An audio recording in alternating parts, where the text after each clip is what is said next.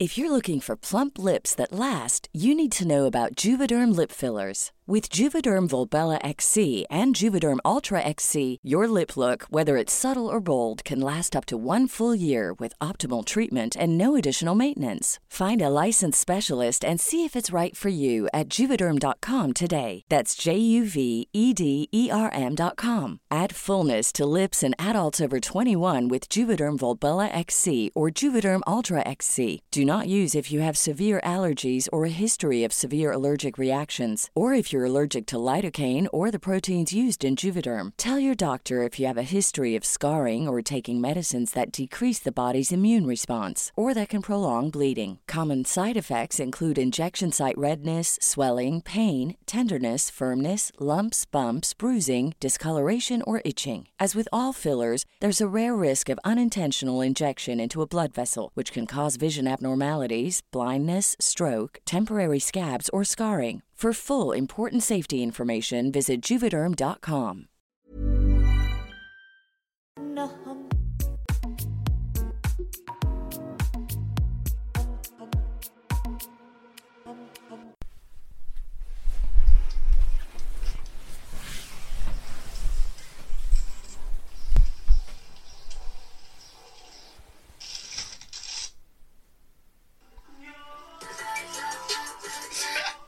seen such beauty in this city already. B- beauty in this city.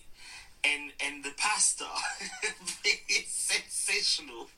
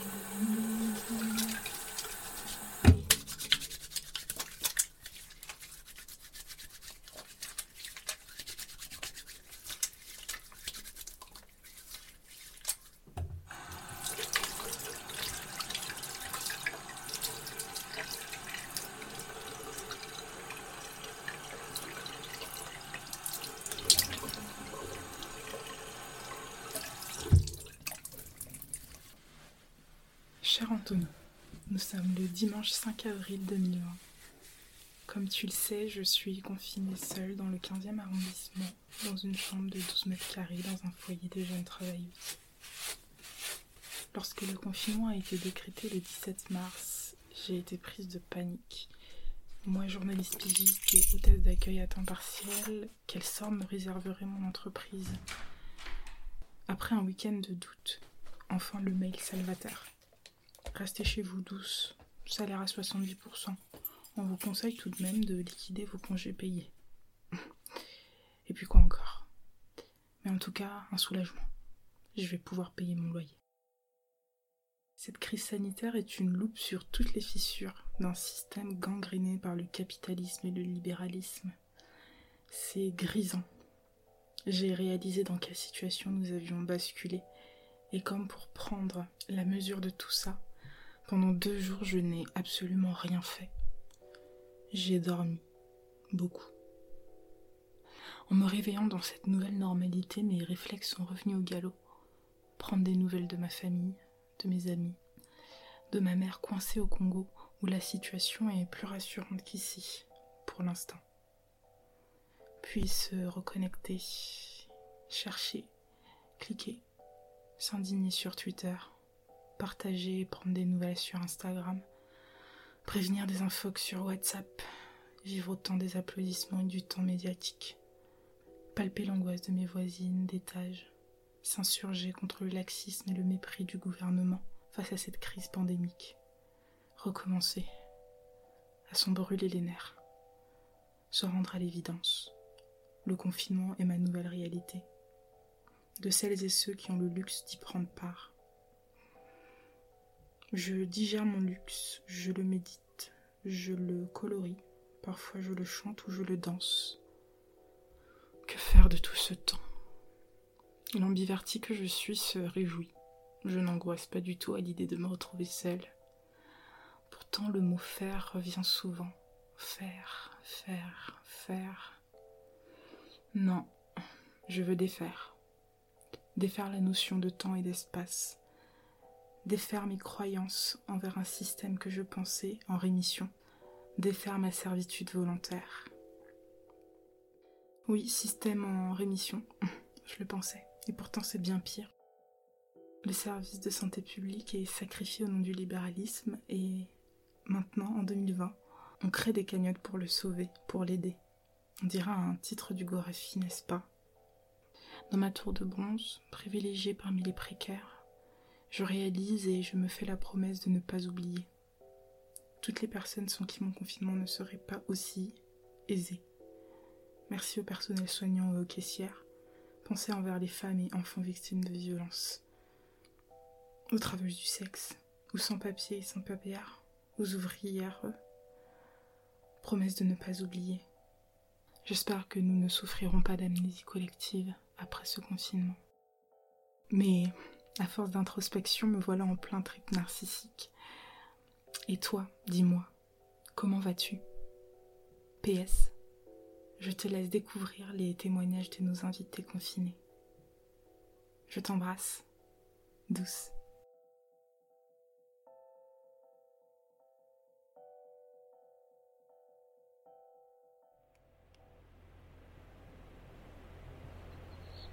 Cher journal Extime, ici Mélodie, nous sommes le 27 mars 2020. Il est 19h24. Je pense à 20h depuis qu'il est 19h. 20h est devenu mon heure préférée.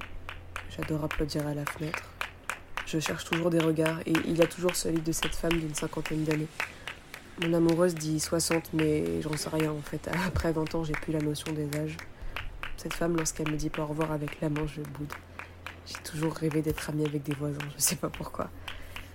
J'adore 20h au-delà même de sa signification car c'est le seul vrai rendez-vous avec une heure précise de la journée. ça me rassure. Si je rate 20 heures, il n'y aura pas d'autre heure, et ça, ça me rassure. Je suis confinée dans mon nouvel appartement avec mon amoureuse qui, elle, n'est plus si nouvelle. Ainsi, c'est un pilier doté de cette capacité à me rassurer de par sa simple présence. J'ai tout de suite pris les choses très au sérieux, avant même que la France soit confinée. Pour autant, je vivais tout ça avec beaucoup de distance, soumise, victime, comme nous toutes, mais loin, très loin. J'ai toujours vécu la catastrophe avec distance, même en sachant que c'en est une. Ça doit être une carapace, un, masque ou un autre synonyme qu'on utilise pour dire qu'on ne sait pas trop montrer ses émotions, comme par pudeur alors qu'on ne s'est jamais dit pudique. J'ai toujours été, j'ai d'abord été terrorisée à, l'idée de devoir me confiner, moi qui connais la joie seulement dans l'hyperactivité. les premiers jours, j'ai essayé de faire le plus de choses possibles, de regarder le plus de films, de faire comme s'il fallait juste faire passer le temps. Au fur et à mesure, je me suis rendu compte qu'il ne fallait pas faire passer le temps, mais le vivre comme un temps nouveau, une nouvelle ère. Car ce n'est pas l'affaire de deux jours, ce n'est pas un dimanche soir, les jours passent. Alors, j'avance avec les jours. J'essaye de les vivre normalement, sans tenter de combler chaque minute de silence. Elles ont toujours existé, ces minutes de silence. Alors je fais de la musique pour mon travail, mais aussi pour mon divertissement. Je peins, j'essaye de peindre. J'embrasse mon amoureuse, je lui fais la gueule, sans trop de raison, je lui pardonne, bien qu'aucune faute n'ait été faite. Je regarde des films, des séries, des vidéos, des discours, les infos, ma nièce qui rigole en fast time, ma mère inquiète en fast time. Je regarde la vie avancer. Je regarde aussi la vie se poser. J'accepte que ce temps puisse forcer le repos. Je ne me repose jamais. On se repose jamais. Au fur et à mesure des jours, je me rends compte que je respire mieux qu'avant, que je suis un peu plus calme, que le silence me plaît. Le fait de ne pas avoir à aller à la rencontre des autres, de ne pas vivre chaque jour en me disant Putain, ce jour que je redoute tant approche, le fait de ne pas avoir à justifier mon anxiété sociale et mon incapacité à sortir. Vivre pour moi un peu, vivre sans une partie de la violence extérieure. Je dis une partie car évidemment cette période reste d'une violence inouïe. Je, parle du confinement qui n'est qu'une conséquence de cette période. De mon confinement, je parle de mon confinement, mais je pense aussi aux malades, je, je pense aux familles des malades, je, pense au personnel soignant, je pense aux personnes âgées et isolées. Je pense aux personnes isolées, je pense aux SDF, je pense aux personnes confinées avec les mauvaises personnes, par exemple les, femmes victimes de violences, les personnes trans avec leurs proches transphobes, les enfants avec leurs parents violents. Je, je pense aux personnes confinées loin de ce lit ou de celle qui est aimée. Je pense aux personnes enceintes et enceintes qui accoucheront dans des conditions compliquées. Je pense aux précaires qui le seront encore plus. Je pense aux travailleurs et aux travailleuses du sexe. Je, pense aux personnes dépressives pour qui le confinement est d'une violence inouïe. Je, pense aux patients en service psychiatrique qui n'ont pas le droit aux visites. Je pense à tous ceux qui sont obligés de continuer de travailler et qui se mettent en danger. Je pense aux animaux abandonnés car soupçonnés d'être contaminés.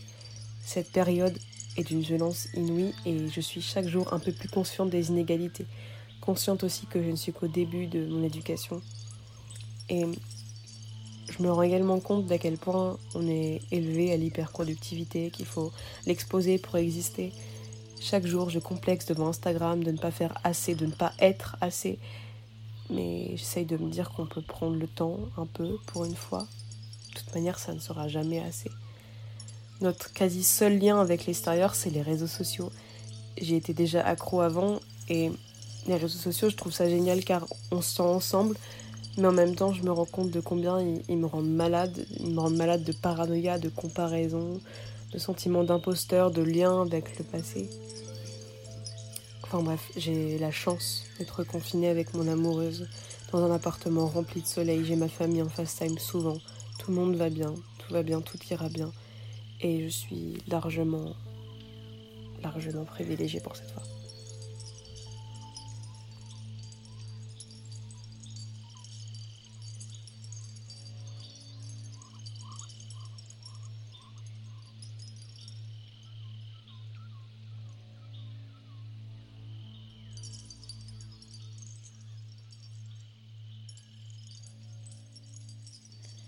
Journal Extimité. Ici, Paya. Nous sommes le 27 mars 2020 et cela fait déjà 12 jours que nous sommes confinés. 12 jours que la France est à l'arrêt, qu'un rythme nouveau nous est imposé, infiniment plus lent. Ce moment a une saveur vraiment spéciale pour moi. L'annonce des mesures de quarantaine la semaine dernière nous a surpris, mes trois sœurs et mon frère, alors que nous étions dans le sud, en visite chez l'aîné Awa qui vit sur un bateau. Les trains supprimés, nos billets caducs, voilà que nous nous sommes retrouvés confinés sur une île au large de Marseille, à vivre à cinq dans ce nouveau logis. Et ce qui se passe est merveilleux. Nous sommes une fratrie de sept enfants, six filles et un garçon, nés des mêmes parents entre 1987 et 2004. Avant ce séjour, cela faisait dix ans qu'on n'avait plus vécu ensemble, éparpillés que nous étions aux quatre coins du monde, de l'Australie au Canada, de Lille à Marseille, de Paris à Kaolack au Sénégal. Et puis, même sous le même toit, on n'a jamais été très fusionnels. Au contraire, chacune de nous, indépendante à l'extrême, s'est construite de son côté, en oubliant de faire famille. J'ai toujours trouvé ça dommage, moi, que l'on soit si distants les uns des autres, comme si on passait à côté d'un lien parmi les plus précieux, le lien de sang. Si bien d'ailleurs que depuis 2017, à chaque 1er janvier, je note au sommet de mes résolutions celle de créer plus de cohésion familiale, sans jamais savoir par quel bout m'y prendre. Comment j'aurais pu deviner qu'il nous faudrait une pandémie mondiale pour y arriver? Encore sous le choc de l'annonce, pas encore tout à fait conscient de la gravité de la situation, il ne nous a pourtant pas fallu plus de quelques heures pour reprendre nos marques. Notre enfance on l'a passé en vivant à neuf dans un 50 mètres carrés rue Cavendish, dans le 19e. Sans thune et avec interdiction de sortir. Le confinement, la frugalité, c'est nos amis d'enfance. Alors, immédiatement, nos habitudes de partage, d'optimisation de l'espace et de répartition des tâches ont refait surface. Et puis, Une fois les lits attribués et les courses rangées, on a eu tout le loisir de profiter de ce temps pour redécouvrir les adultes que nous sommes devenus. Il y a Awa, l'aînée, passionnée de littérature et professeure de français au collège.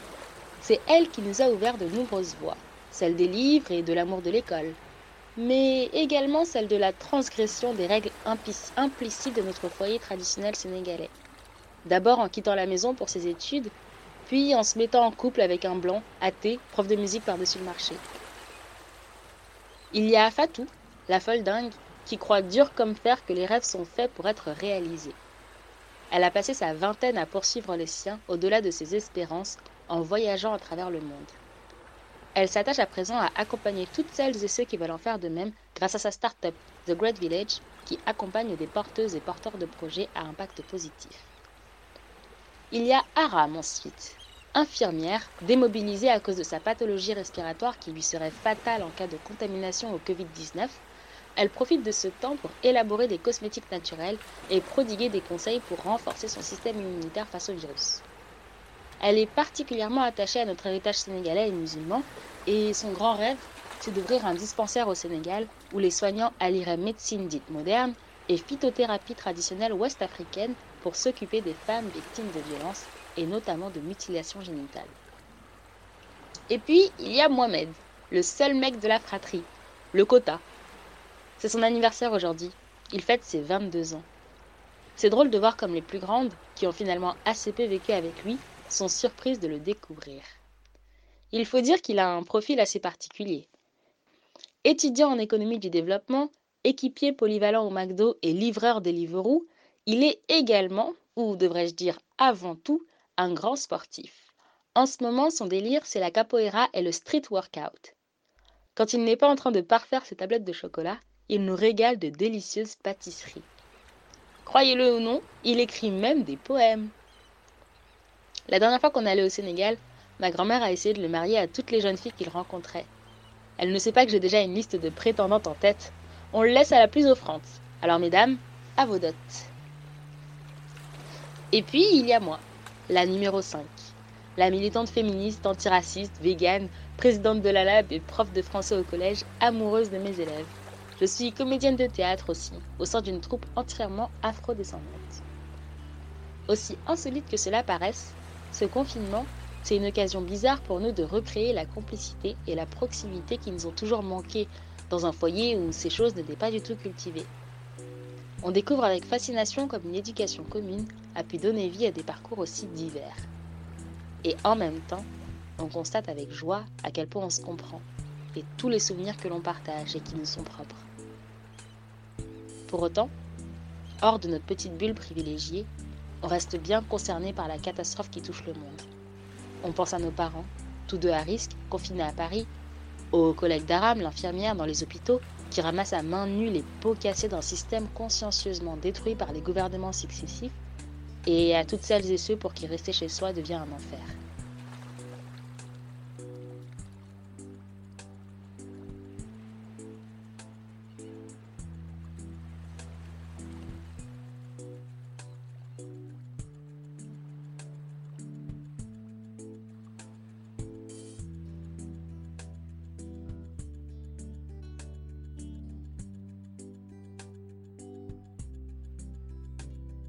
Cher journal Xtimité, euh, c'est Nesrine Slawi. On est le jeudi 2 avril. Ça fait maintenant du coup plus de deux semaines, deux semaines et demie que la France est confinée.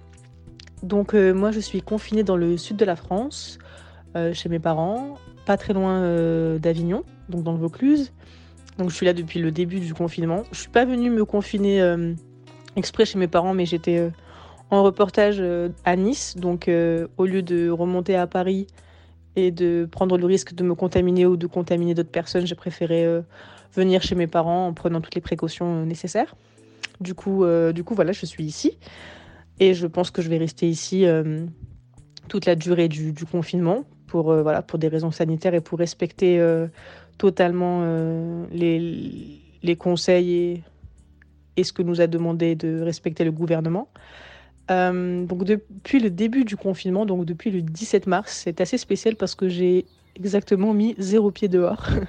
On a un tout petit jardin et j'y suis allée franchement euh, deux fois. J'y vais jamais.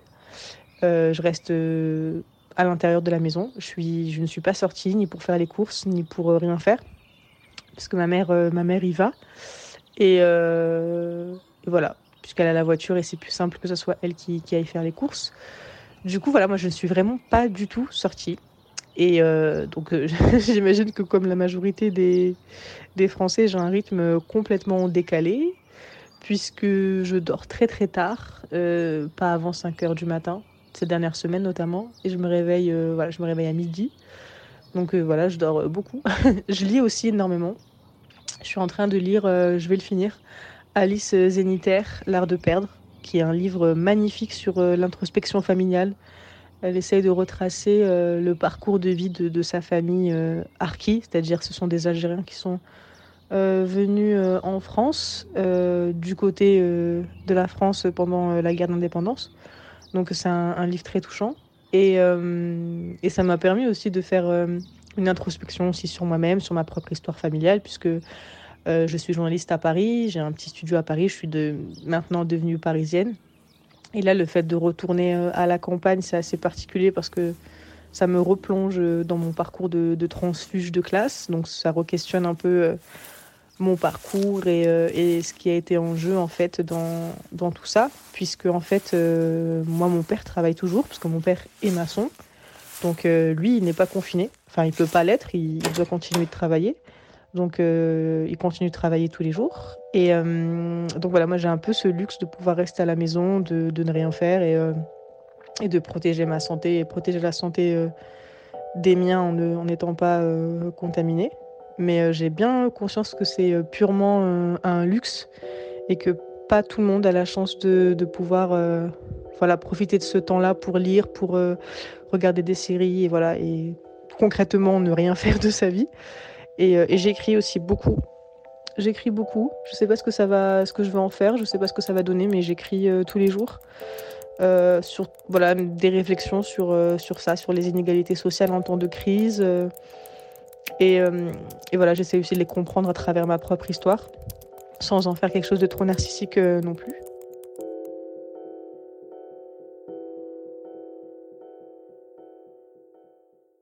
C'était Extimité le récit de la construction et de la déconstruction de personnes minorisées. Un podcast natif indépendant créé par Douce Dibondo et Anthony Vincent, à retrouver un dimanche sur deux sur Apple Podcast, Spotify, Deezer, Castbox, Google Podcast et tout plein d'autres plateformes d'écoute. Pour nous soutenir, un lien PayPal se trouve en description pour nous faire des dons afin que l'aventure continue. Pensez à parler d'extimité autour de vous, nous laisser un avis et 5 étoiles sur Apple Podcast et enfin, nous suivre sur nos réseaux afin de suivre toutes nos actus. Merci. Le générique était un extrait du morceau Tonabi de l'artiste Persian Empire.